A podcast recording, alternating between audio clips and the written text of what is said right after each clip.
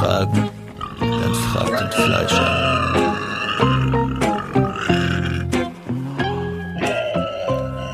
Muss man bei TikTok tanzen?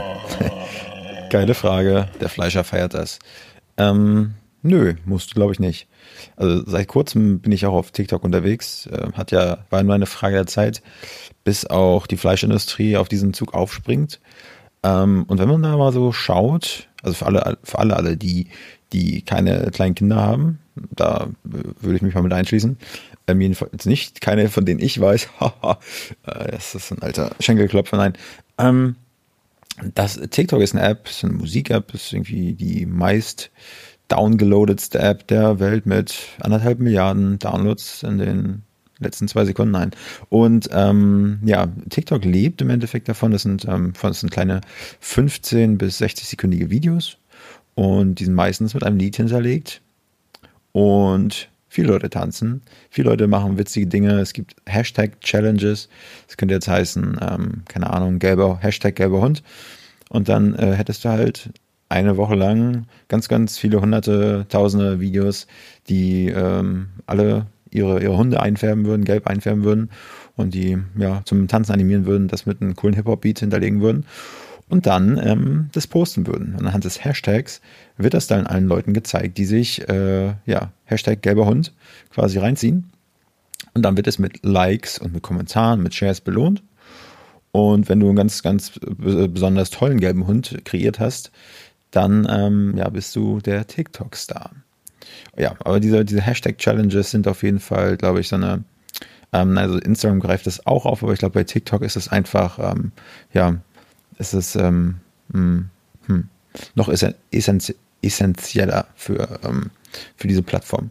Im Endeffekt ähm, kann man sich fragen, ja, kann ich das jetzt für, also als B2B-Ansprache nutzen?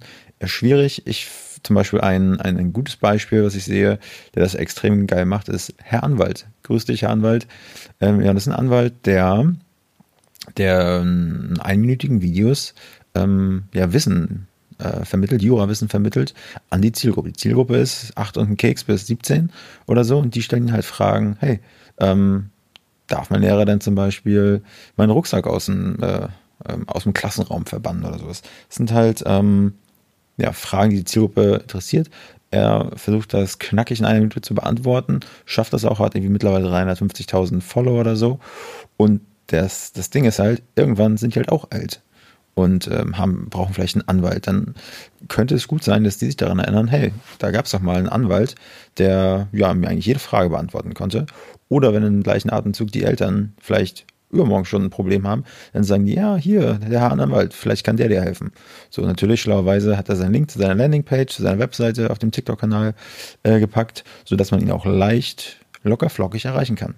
Also nein, du musst bei TikTok nicht tanzen, ähm, du musst einfach so ein bisschen die Plattform aktiv nutzen, musst wissen, wie sie funktioniert, musst das ein oder andere Mal auf den Zug aufspringen, damit du ein bisschen äh, Fahrtwind abbekommst. Und äh, ja, so wie der Herr Anwalt einfach eine coole Idee haben, das durchziehen und die wie immer auf deine Zielgruppe runterbrechen. Ja. Also nichts immer tanzen, einfach kreativ sein. Check TikTok aus, ich empfehle es dir. Ähm, ja, wenn es nicht für dich ist, dann löscht die App halt wieder. Ist ja kein Zwang. Bis zum nächsten Mal. Ja, und wenn du Fragen hast, ne, frag den tanzenden Fleischer.